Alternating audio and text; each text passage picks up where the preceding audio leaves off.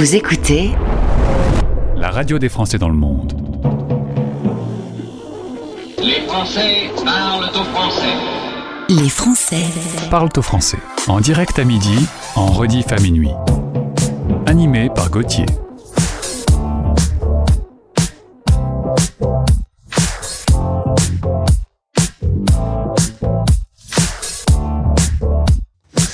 Bonjour, bonjour à toutes, bonjour à tous. Très heureux de vous retrouver. Ça fait 609 fois tout de même. Hein.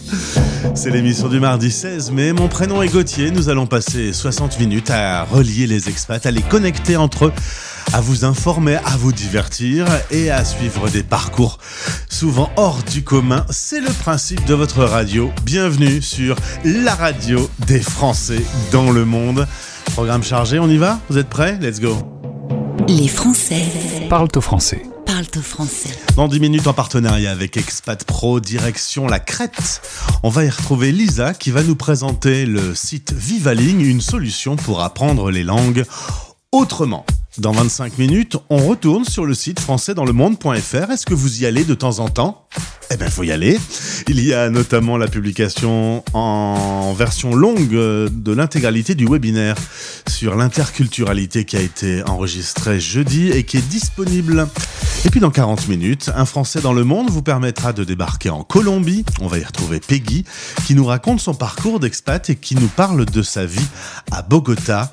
Et pour lui faire plaisir et pour vous faire plaisir, je vous annonce qu'on écoutera un Edith Piaf. Écoutez notre pépite. La nouveauté du jour. Il sait tout faire, il a 29 ans, franco-canadien, auteur, compositeur, interprète, acteur. On le voit actuellement dans Salade grecque. Euh, c'est une série sur euh, je ne sais pas quoi d'ailleurs, sur Amazon, sur Netflix, enfin voilà. Euh, la série de Cédric Clapiche. C'est d'ailleurs Cédric Clapiche qui a réalisé le clip de son titre. Ce monsieur s'appelle Alyosha Schneider. En effet, il sait tout faire. Allez voir le clip de Clapiche et le titre que l'on écoute avant elle. C'est la pépite du jour, Alyosha Schneider et notre coup de cœur. Voici avant elle. Rien à espérer de moi. Passer ton chemin, t'arrête pas. Non, rien à espérer de moi. Tout me glisse entre les doigts. Le bonheur, je suis arrivé à sa porte. J'ai pas osé, non, j'ai pas osé. Le bonheur, je suis arrivé à sa porte. J'ai pas osé. Non, j'ai jamais eu peur de personne. Avant elle, avant elle. Non, j'ai jamais eu peur de personne. Avant elle, avant elle. Jamais eu si peur qu'on m'abandonne. J'ai jamais eu peur de personne.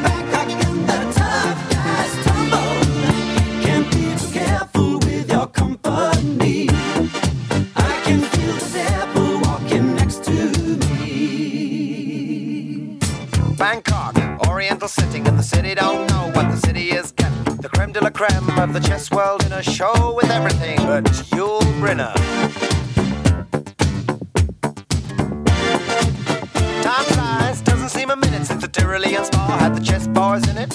All change, don't you know that when you play at this level, there's no ordinary venue? It's Iceland, or the Philippines, or Hastings, or,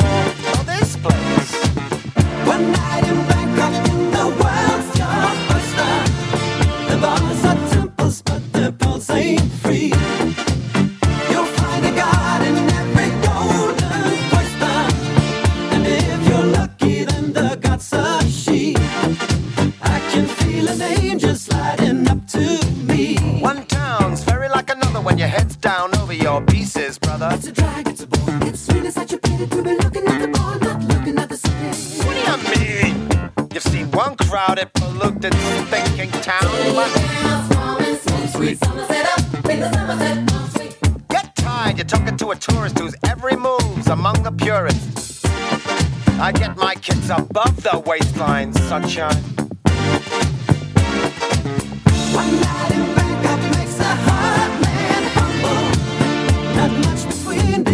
and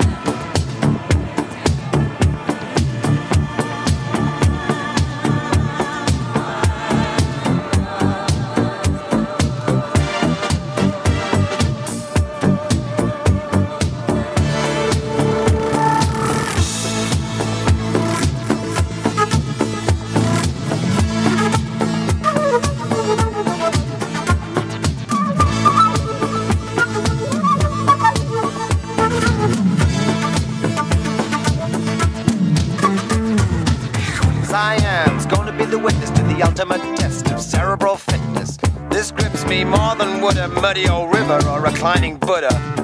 Thank God I'm only watching the game, controlling it. I don't see you guys rating the kind of mate I'm contemplating. I'd let you watch. I would invite you, but the queens we use would not excite you. So you better go back to your bars, your temples, your massage parlors. One night in Bangkok, the world's your oyster.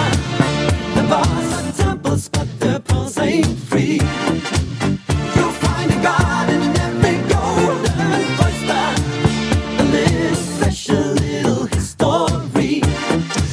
Un morceau incroyable sorti tout, droit des années 80, Murray Head sur la radio des Français dans le monde. On vient de passer une nuit à Bangkok, mais euh, comme sur notre radio il n'y a pas de frontière, de Bangkok à la Crète, il n'y a qu'un jingle et le voici. La radio des Français dans le monde. Expat Pratique. En partenariat avec Expat Pro. expat-pro.com. Je ne m'attendais pas forcément à vivre l'histoire du Grand Bleu pendant cette interview et pourtant on va passer un petit moment en Crète et parler de plongée sous-marine avec mon invité. Voici Lisa Frast. Nous sommes en partenariat avec Expat Pro et nous allons vous parler de vivaling.com. Lisa, bonjour. Bonjour Gauthier. Tu es donc la Jean-Marc Barre du jour. Oui, à peu près. C'est ça. Avant de parler de ton travail en tant que directrice marketing au sein de vivaling.com, boîte dans laquelle tu bosses depuis six ans, on va revenir un peu sur ton parcours. Je t'ai demandé d'où tu étais originaire. Tu as levé les yeux au ciel en disant Ouh là là là là, pas simple, pas simple. Tu es cependant né à Paris. Tu as grandi dans l'ouest de la France, du côté d'Angers, avec des études de géographie et de géologie. Mais c'est pas du tout ces boulots-là que tu vas faire finalement. Tu m'as raconté que tu avais eu un parcours professionnel euh, fait de surprises diverses et variées. C'est vrai. Euh, j'ai été vraiment dans plein de domaines différents. J'ai euh, travaillé dans le monde de l'éducation quand j'étais étudiante euh, pendant plusieurs années avec les fameux contrats d'assistant d'éducation. J'ai ensuite bifurqué dans le privé. Je suis partie en agence immobilière. J'ai été pompier dans la région de Millau et avec différents projets professionnels, mais euh, avec toujours cette liberté de changer d'avis quand bon me semblait, ce qui fait un peu, euh, qui compose un peu ma personnalité. Et, euh, et puis lors d'un voyage en Égypte, alors que j'avais déjà fait quelques initiations en plongée souterraine avec les pompiers de, de Millau, j'ai eu un gros coup de foudre pour la plongée sous-marine. Donc ça a été le motif de ma première expatriation pour l'Égypte. Euh, où je suis devenue instructrice de plongée. C'était euh, il y a 12 ans, tu passes l'été en Égypte, l'hiver euh, en Grèce dans une maison de famille. Et là, bah, pendant que tu travailles au sein de ces clubs de plongée, tu t'occupes souvent du marketing, tu t'occupes des réseaux sociaux, des ventes digitales. C'est comme ça que tu vas mettre le pied dans le monde du marketing. Exactement, mais euh, avec vraiment une notion de plaisir, donc le développement des cartes topographiques sous-marines, euh, de nos réseaux sociaux, donc euh, tout en, en mode autodidacte. J'avais déjà quelques quelques bases euh, grâce à la fac de géographie. On avait appris pas mal de choses à ce niveau-là, donc voilà. Je continue en fait d'approfondir mes connaissances dans ce monde-là. Alors, tu vas quitter l'Égypte, tu vas rencontrer le futur papa de ta fille, qui est anglais. Tu vas donc t'installer au nord de l'Angleterre. Euh, Quand tu m'en as parlé, je vais pas mentir, je vais pas euh, mentir sur le sujet. J'ai pas l'impression que tu as eu un coup de foot de fou sur le nord de l'Angleterre. Euh, c'est une très belle région, euh, très bucolique, euh, avec des beaux paysages, des beaux pubs. c'est un côté un peu carte postale. Seulement, moi, j'y suis arrivée pendant une période un petit peu critique. C'était la période de la campagne du Brexit. Et donc, le Yorkshire où je résidais était un fief pro-Brexit. Je me suis pas sentie particulièrement bienvenue à cette époque. Euh, et puis, en repartant de zéro professionnellement, en quittant le monde de la plongée, ça a été aussi un challenge pour moi. Donc à l'époque, ma thérapie, ça a été d'écrire un blog pour le courrier international euh, qui a fait couler de l'encre parce que mon expérience dans le nord de l'Angleterre était évidemment très différente des expats qui vivaient à Londres dans une communauté euh, cosmopolite. Euh, mais j'ai appris beaucoup à cette époque-là sur tout ce qui était écriture de contenu. Ça a été euh, le moyen pour moi d'apprendre vraiment à écrire.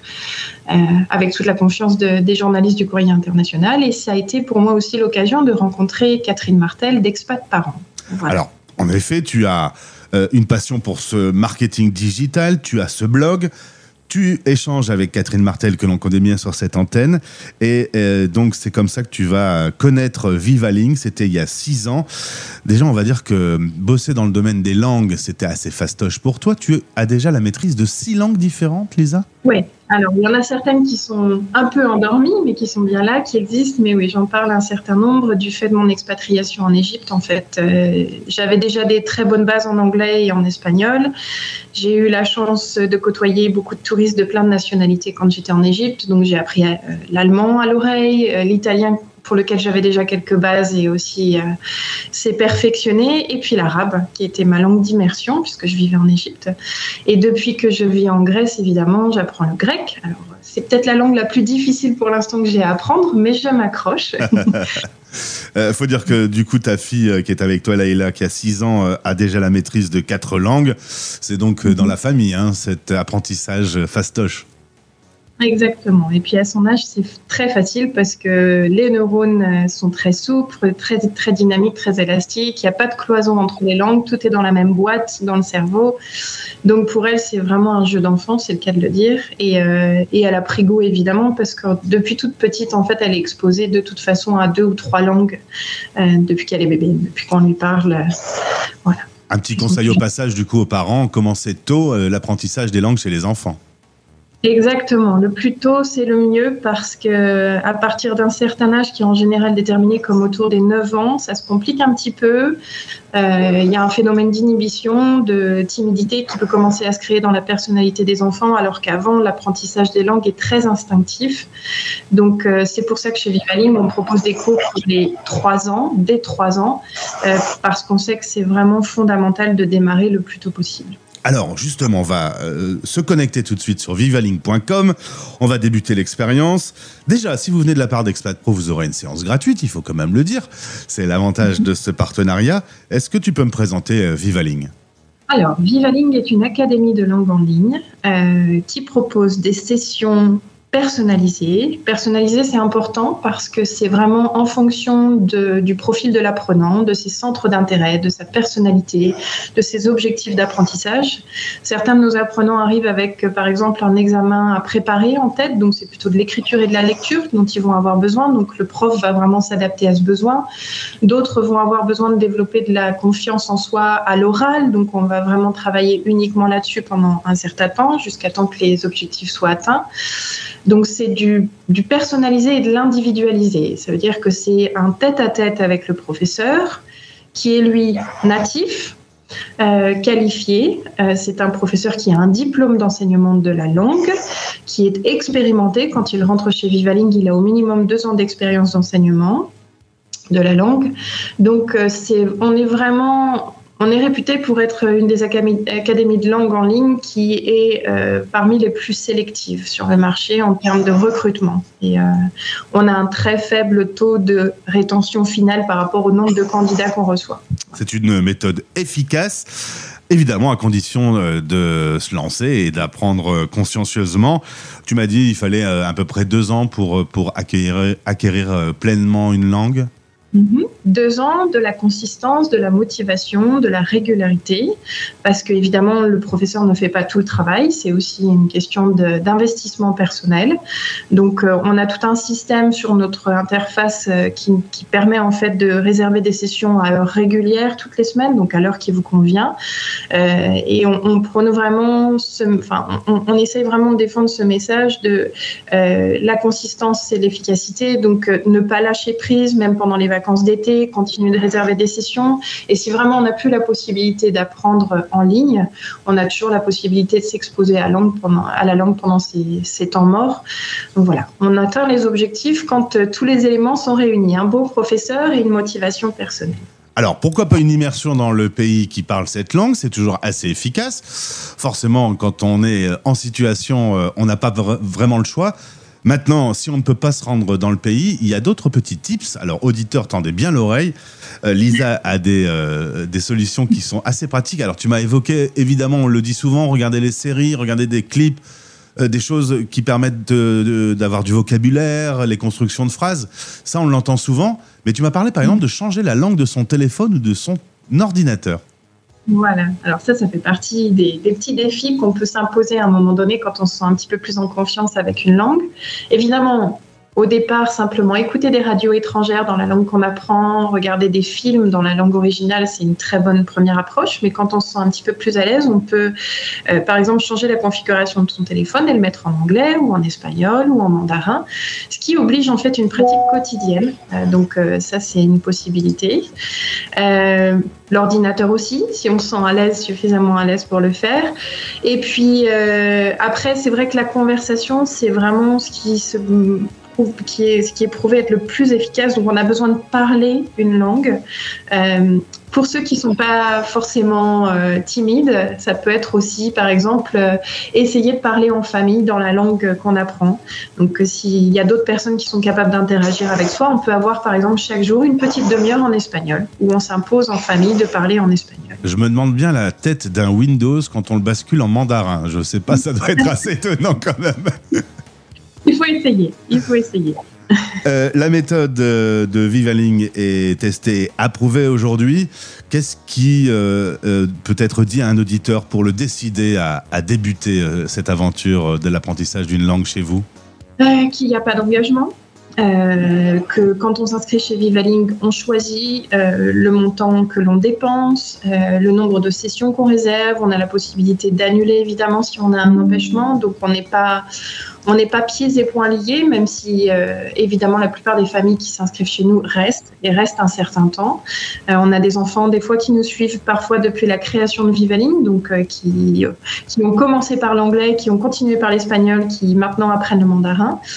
Donc ça, c'est un argument, je pense, assez important. Euh, et puis, on a un service client qui est vraiment réputé pour être d'excellente qualité. On a trois personnes qui sont dédiées euh, quotidiennement à répondre aux questions et, euh, et qui se plient en quatre pour faire en sorte que nos apprenants aient vraiment la meilleure offre possible.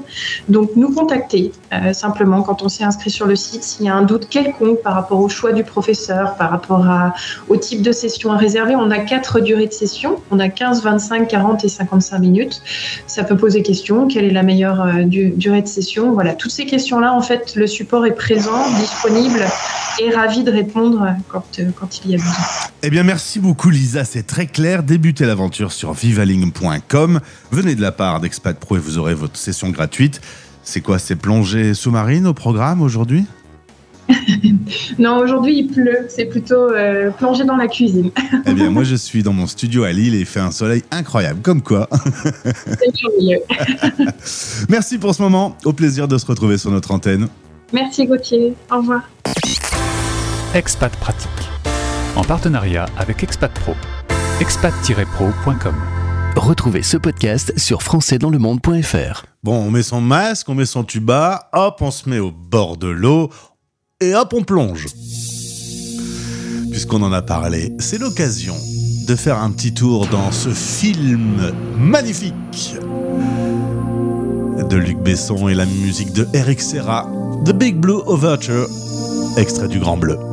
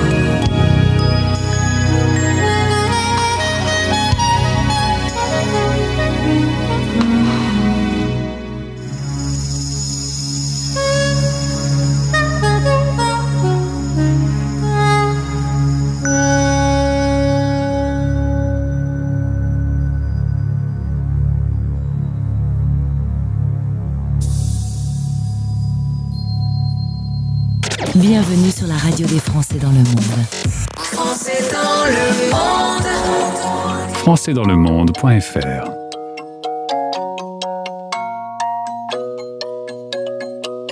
Rien peut me ramener plus en arrière que l'odeur de la pâte à modeler.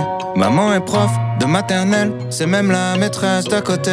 J'ai 5 ans et je passe par la fenêtre pour aller me planquer dans sa classe. Elle me dit t'es pas censé être là. J'ai dit de toi c'est à ma place. J'aime que les livres, je préfère être seul, donc je suis plus content quand il pleut. Je fais quelques cours de catéchisme, mais je suis pas sûr de croire en Dieu. J'ai 7 ans, la vie est facile. Quand je sais pas, je demande à ma mère. Un jour elle m'a dit sais pas tout. J'ai perdu foi en l'univers. À 5 ans, je voulais juste en avoir 7. À 7 ans, j'étais pressé de voir le reste. Aujourd'hui, j'aimerais mieux que le temps s'arrête. Ah, ce qui compte, c'est pas l'arrivée, c'est la quête. Je balaye les feuilles mortes sur le terrain. Le froid me fait des cloques sur les mains. J'ai 10 ans, je suis fan de basket. Je m'habille en petit américain. Mon père, mon héros, m'a offert les Jordan 8 avec les scratchs. Donc je fais tout pour le rendre fier. Quand il vient me voir à tous les matchs, je rentre au collège, on me traite de bourge. Normal, mes chaussures coûtent une blinde. Je veux plus les mettre, mon père s'énerve. Toi, toi, tout, nous, on n'avait rien. J'ai 12 ans, je fous le bordel en cours pour essayer de me faire des potes. Le prof de musique se fout en l'air, il est au paradis des profs. À 11 ans, je voulais juste en avoir 13. À 13 ans, j'étais pressé de voir le reste. Aujourd'hui, j'aimerais mieux que le temps s'arrête. Ah, ce qui compte, c'est pas l'arrivée, c'est la quête. Souvent, je suis tombé amoureux, mais pour une fois, c'est réciproque. J'abandonne lâchement tous mes potes. Je vois plus que ma meuf, on fume des clopes. 14 ans, je suis juste un fantôme. Du moins, c'est ce que disent mes parents. Chérie veut que je traîne plus qu'avec elle. Pourtant, elle me fait la gueule tout le temps. Vu que je déménage, ça nous sépare. Je me dis que l'amour, c'est surcoté. Mon frangin m'éclate au basket. Alors je préfère abandonner. J'ai 15 ans, je regarde Kids en boucle. Je traîne avec des gars comme Casper. Mon père est sévère avec moi, donc je le répercute sur mon frère. À 15 ans, je voulais juste en avoir 16. À 16 ans, j'étais pressé de voir le reste. Aujourd'hui, j'aimerais mieux que le temps s'arrête. Ah, ce qui compte, c'est pas l'arrivée, c'est la quête. Descends les marches, la peur au ventre pour intercepter mon bulletin. À la maison, c'est la guerre froide, on se comprend plus donc je dis plus rien. J'ai 16 ans et je passe par la fenêtre pour rejoindre les autres au skatepark. On boit des bières, on fume des joints et je raconte tout ça dans mes raps. Les années passent, même un peu trop, au point que j'ose plus chanter mon âge. Mon frangin filme quand je mets la bague, ma frangine anime le mariage. Les choses que j'ose dire à personne sont les mêmes qui remplissent des salles. Maman est là, mon père est fier et l'univers est pas si mal. À 16 ans, je voulais juste avoir 17. 17 ans, j'étais pressé de le reste. Aujourd'hui, j'aimerais mieux que le temps s'arrête. Ah, ce qui compte, c'est pas l'arrivée, c'est la quête. La quête signée Aurel San sur la radio des Français dans le monde. Quelle jolie chanson, quel bel album et quelle tournée euh, magnifique. Aurel San sur scène, c'est à voir euh, si vous le pouvez. Rendez-vous maintenant sur françaisdanslemonde.fr. Depuis quelques mois, j'ai l'occasion avec beaucoup de plaisir d'animer les webinaires organisés par le livre Comment réussir son expatriation. Plusieurs thématiques ont déjà abordé. Vous avez été plus de 40 000 à regarder ces quatre premiers webinaires euh, sur le VIE, les formes euh, d'expatriation, partir à deux ou en famille. Et puis on en a un cinquième qui s'est ajouté, c'était jeudi passé.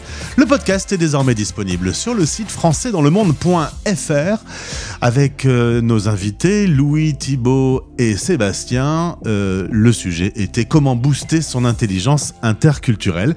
Il a fallu quelques minutes pour qu'on dise le mot magique du euh, Global Mindset. Voici un extrait de ce webinaire que vous pouvez entendre qui dure euh, 59 minutes et qui est disponible sur notre site.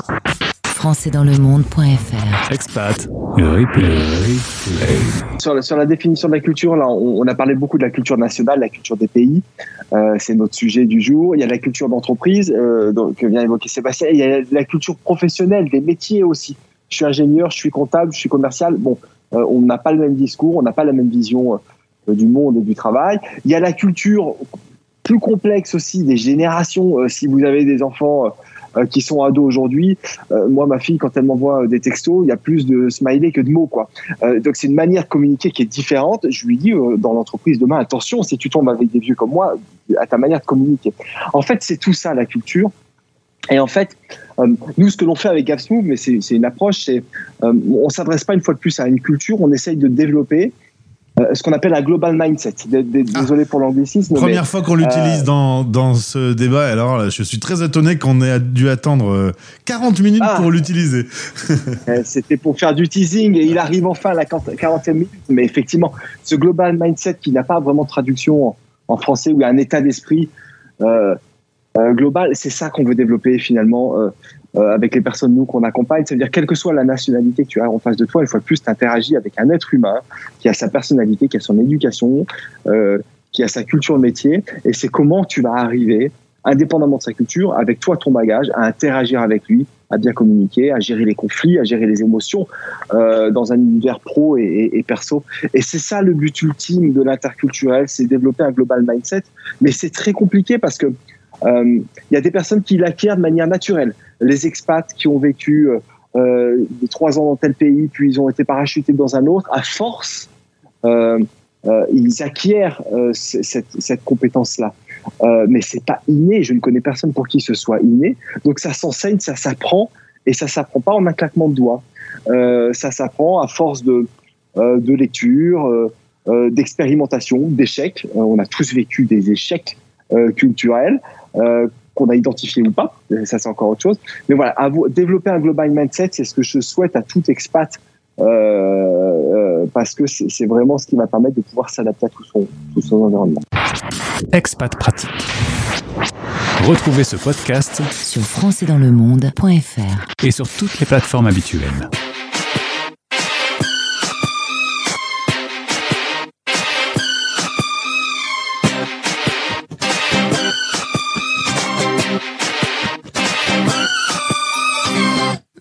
Can't you see I'm calling? A guy like you should wear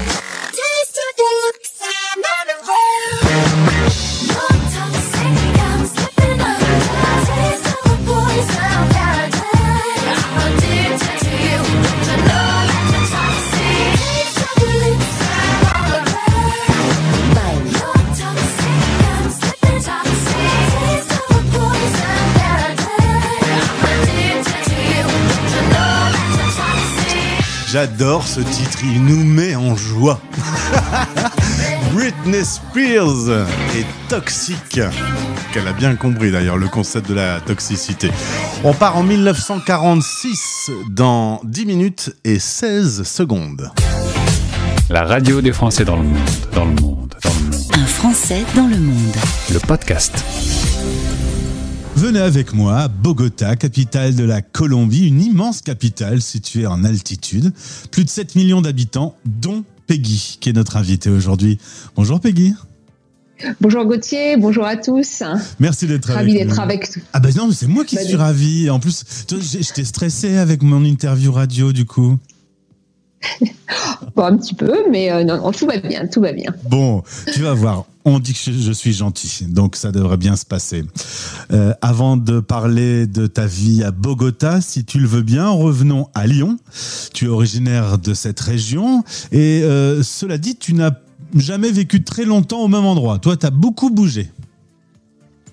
Non, mais c'est ça, hein, c'est vraiment que vraiment l'expat fait partie de mon ADN. J'aime bien d'ailleurs me présenter comme une expatriée multirécidiviste. J'ai passé plus de 20 ans de ma vie en expatriation. Donc j'ai commencé avec mes parents euh, en classe. Alors je, je me réfère avec mes mes années scolaires, c'est plus facile. Euh, quand en classe de CM2, nous sommes partis pour le Maroc. Donc là, c'était euh, en famille. Donc nous avons commencé par le Maroc. Ensuite, nous avons fait la Guadeloupe. Euh, ça m'a donné un petit peu le virus de l'expatriation. Donc moi, j'ai fait des études de commerce international et ensuite, bah, justement pour mes études, j'ai étudié aux États-Unis et en Angleterre. Ensuite, on s'est, je suis un, petit peu revenue en France. J'ai rencontré mon mari en Angleterre devant une cabine téléphonique Ah, et un mari colombien d'ailleurs. et un mari colombien, mais les belles cabines téléphoniques d'avant, tu sais, les cabines téléphoniques rouges traditionnelles. Et là, nous sommes partis vivre en Colombie. Et ensuite, une opportunité professionnelle nous a fait revenir en France. Et ensuite, nous sommes partis à Cuba. Et ensuite, euh, retour aux Antilles, Martinique, un petit retour en France. Et maintenant, nous sommes à Bogota depuis septembre 2020. Oh, je pense, Peggy, Donc, que euh, tu es la fan pour faire euh, tes valises. Tu, tu dois être experte. Alors, en effet, ça c'est vrai, je suis experte du déménagement et j'ai même fait un déménagement pendant le Covid. Et ça, euh, même si je pensais être, euh, être experte, il y a eu quand même quelques surprises. Hein. C'était pas facile euh, de, de planifier tout ça avec les délais, etc. Mais euh, oui, j'adore faire les, les valises, j'adore trier, j'adore donner. Euh, on voyage avec pas grand chose. Aujourd'hui, bah, tu es grande, mais euh, revenons à l'époque où tu étais euh, jeune fille. Euh, c'est facile de quitter à chaque fois ses amis, son école, et de devoir se réinventer dans un autre pays, ou, ou c'est des mauvais souvenirs d'enfance? Alors, tu vois, j'ai un petit frère qui a 4 ans de moins que moi. Alors, pour moi, ça a toujours été facile parce que ça fait partie un peu de ma personnalité. Je suis assez sociable, etc. Et moi, j'aimais bien, justement, changer un petit peu tous les 4 ans, plus ou moins. Mais pour mon frère qui est plus introverti, c'était un peu plus difficile. Euh, après, c'est vrai, ce qu'on on apprend à garder les liens malgré tout, en fait. Même si on n'est pas là en présentiel avec mes parents, qui ont quand même une habitude d'expatrier, on fait en sorte que on garde les liens avec nos anciens amis. Donc, c'était pas partir complètement. Donc, personnellement, ça a été, moi, moi j'aime bien. hein, c'est pour ça que je continue ça et que j'ai recherché aussi à reproduire ça avec mes enfants, mon mari, que j'ai vraiment poussé à, à s'expatrier parce que je trouve que c'est tellement enrichissant de découvrir euh, d'autres pays, d'autres cultures. Et on se réinvente à chaque fois, c'est une autre histoire. Donc moi, je, je trouve, je trouve ça vraiment très sympa. Tu m'as dit, je suis sagittaire, c'est normal donc d'avoir le goût du voyage. Alors, je suis sagittaire.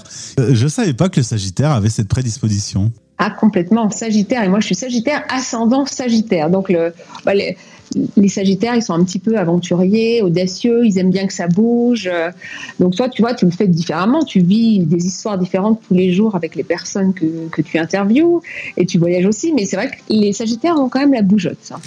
Euh, Euh, Côté culture, euh, tu as l'Angleterre, les États-Unis, le Maroc, la Guadeloupe, euh, la Colombie euh, aujourd'hui.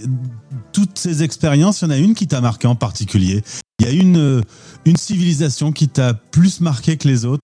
Alors, ce qui m'a le plus marqué, ou là j'ai trouvé que c'était le plus dur, c'est Cuba. Cuba, parce que Cuba, ça reste un pays communiste, et c'est vrai que là, il a fallu apprendre euh, bah, je suis de apprendre à faire du marché noir. hein. Je suis devenue la reine du marché noir parce qu'en fait, beaucoup de cho- on ne trouve pas grand chose dans les magasins. Tout est en marché noir. Et donc, du coup, voilà, tout est au marché noir. Il faut avoir vraiment, là, on fait vraiment appel à la ca- capacité d'adaptation euh, de l'expatrié et de son ouverture d'esprit. Parce que, voilà, c'est. voilà. Si on veut manger autre chose que des pâtes et des boîtes de conserve, il faut euh, se ravitailler. Donc, petite anecdote, tu vois, quand on parlait au téléphone, comme on est écouté, surveillé, etc., les, les œufs, c'était las florecitas blancas. Donc, on s'échangeait entre expats. Donc, quand on trouvait quelque chose, on achetait tout le stock et on faisait du troc en plus. Donc, ça m'a marqué, voilà, parce que c'est vrai que j'ai découvert un, une- un autre mode de fonctionnement. Et ce qui m'a marqué aussi, c'est que, alors, les Cubains sont très joyeux, etc., mais c'est dur de vivre à Cuba. hein. Ils sont quand même prisonniers de leur île. Et franchement, là, je me suis sentie vraiment contente d'être française.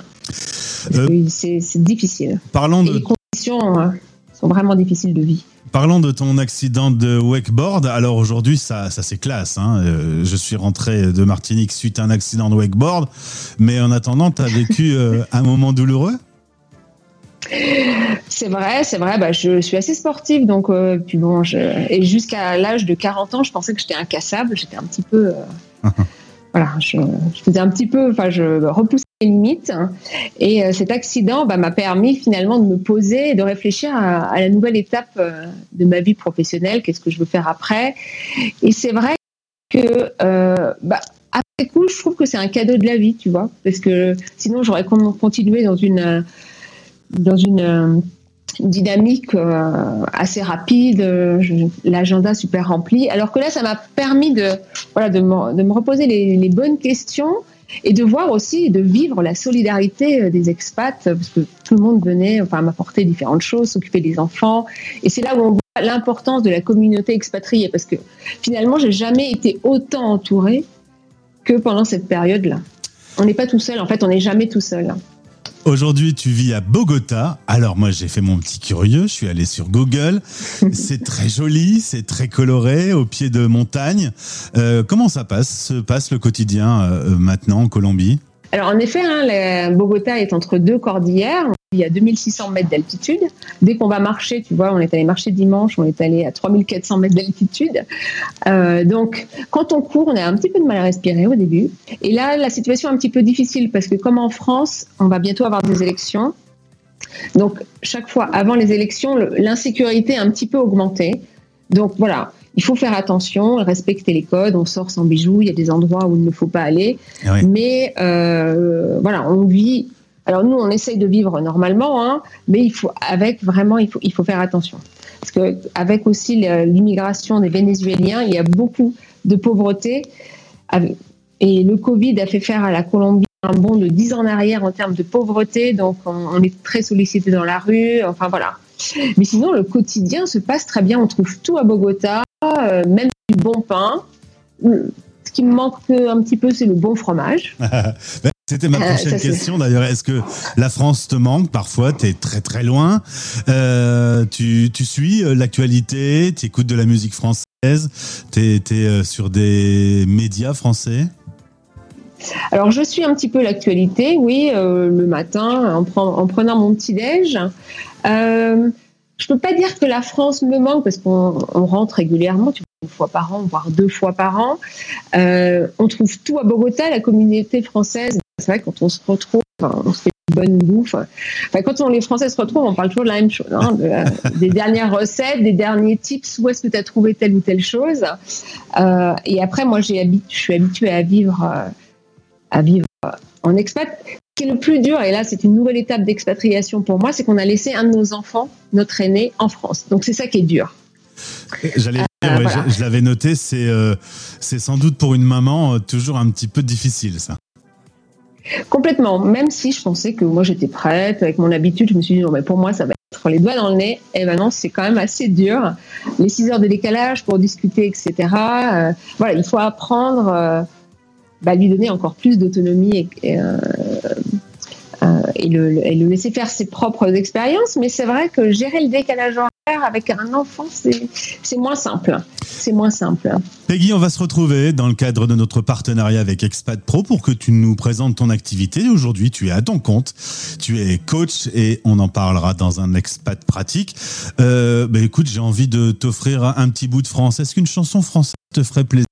Quelle chanson te, te parle le plus quand, quand tu es là euh, dans les rues de Bogota à écouter un, petit morceau de musique française? Alors, quelques. Alors, là, tu vois, j'ai quelque chose qui me vient à l'esprit, c'est La vie en rose. Alors, c'est pas très, très moderne, hein, mais ici, comme malgré la difficulté qui, qui les, que les gens ont ici, eh ben, je trouve que les gens restent très positifs, très agréables. Tu vois, en France, on est beaucoup plus. Enfin, la sécurité, la situation est beaucoup plus simple, mais les gens sont. Bon, on a tendance à râler tout le temps, les Français, tout le monde le sait. Et ici, c'est vraiment, ils voient la vie en rose. Donc, bah, ça me ferait plaisir d'écouter ça. Eh ben, ça Pas fera très un- moderne, mais bon. Vous écoutez La radio des Français dans le monde.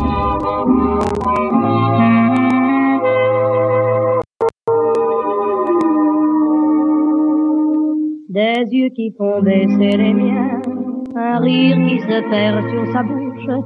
Voilà le portrait sans retouche de l'homme auquel j'appartiens. Quand il me prend dans ses bras, qu'il me parle tout bas, je vois la vie en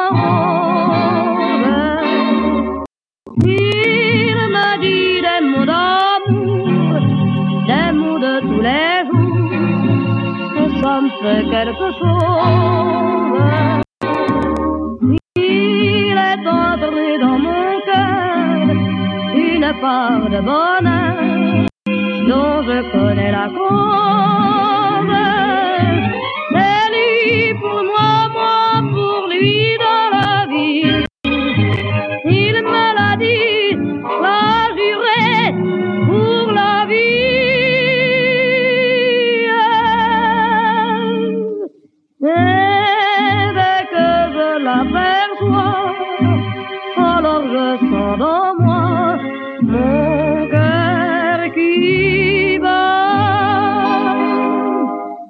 Des nuits d'amour à plus finir, un grand bonheur qui prend sa place.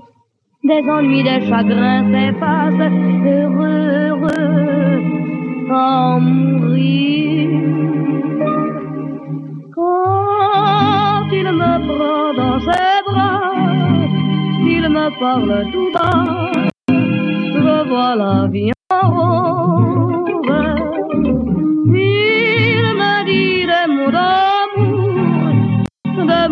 Tous les jours, et ça me fait quelque chose. Il est entré dans mon cœur une part de bonheur dont je connais la cause.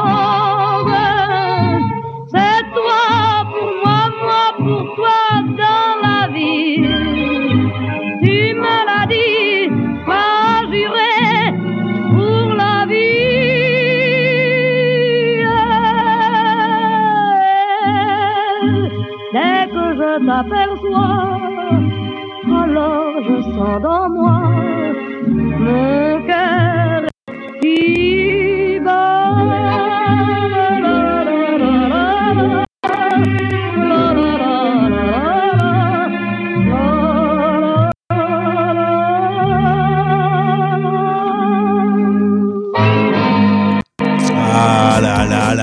qu'est-ce que c'est beau, Edith Piaf, avec la vie en rose sur la radio des Français dans le monde. Je suis certain que là où vous êtes en expatriation sur l'un de nos jolis continents, vous avez dû avoir quelques frissons en réentendant ce classique de la légende française. Merci d'avoir été avec nous, c'était l'émission 609. Je serai là demain, mercredi, pour la dernière fois de la semaine, parce qu'après, It's the Bridge. Et puis, euh, dans un instant, vous allez retrouver votre émission consacrée aux nouveaux talents français. Ça s'appelle Cocorico Pop. C'est 5 fois par jour pendant 30 minutes et c'est juste après les infos. À demain. Bisous. C'était Les Français. Parle-toi français. Parle-toi français. Radio, replay et podcast, rendez-vous maintenant sur françaisdanslemonde.fr.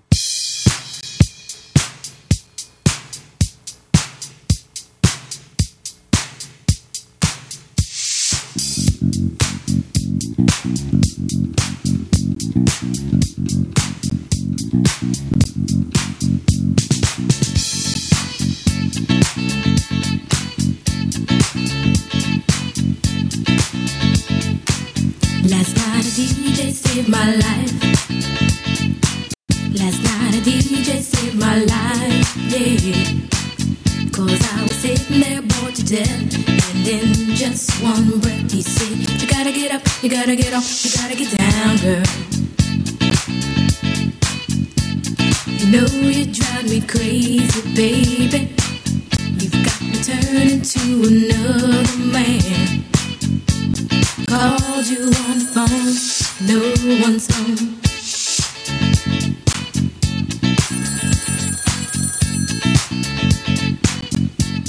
Baby, why leave me all alone? And if it wasn't for the music, I don't know what I'd do. Last night a DJ saved my life. Last night a DJ saved my life from a broken heart. Last night a DJ saved my life. Last night a DJ saved my life with a song.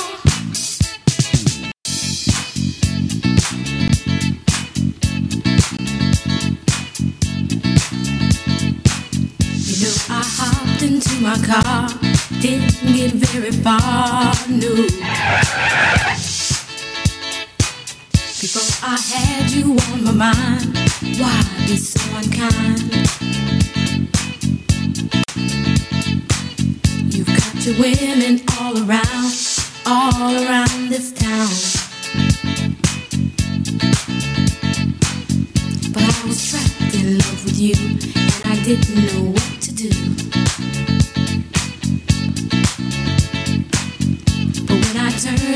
radio, I found out all I needed to know.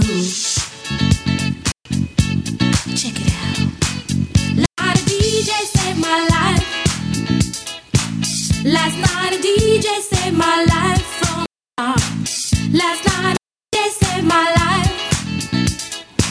Last night a DJ saved my life with a song. Last night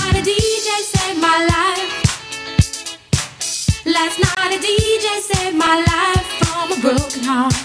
Last night a DJ saved my life. Last night saved my life with a song. Hey, listen up to your local DJ. You better hear what he's got to say. It's not a problem that I can't fix. Cause I can do it in the mix. And if your man gives it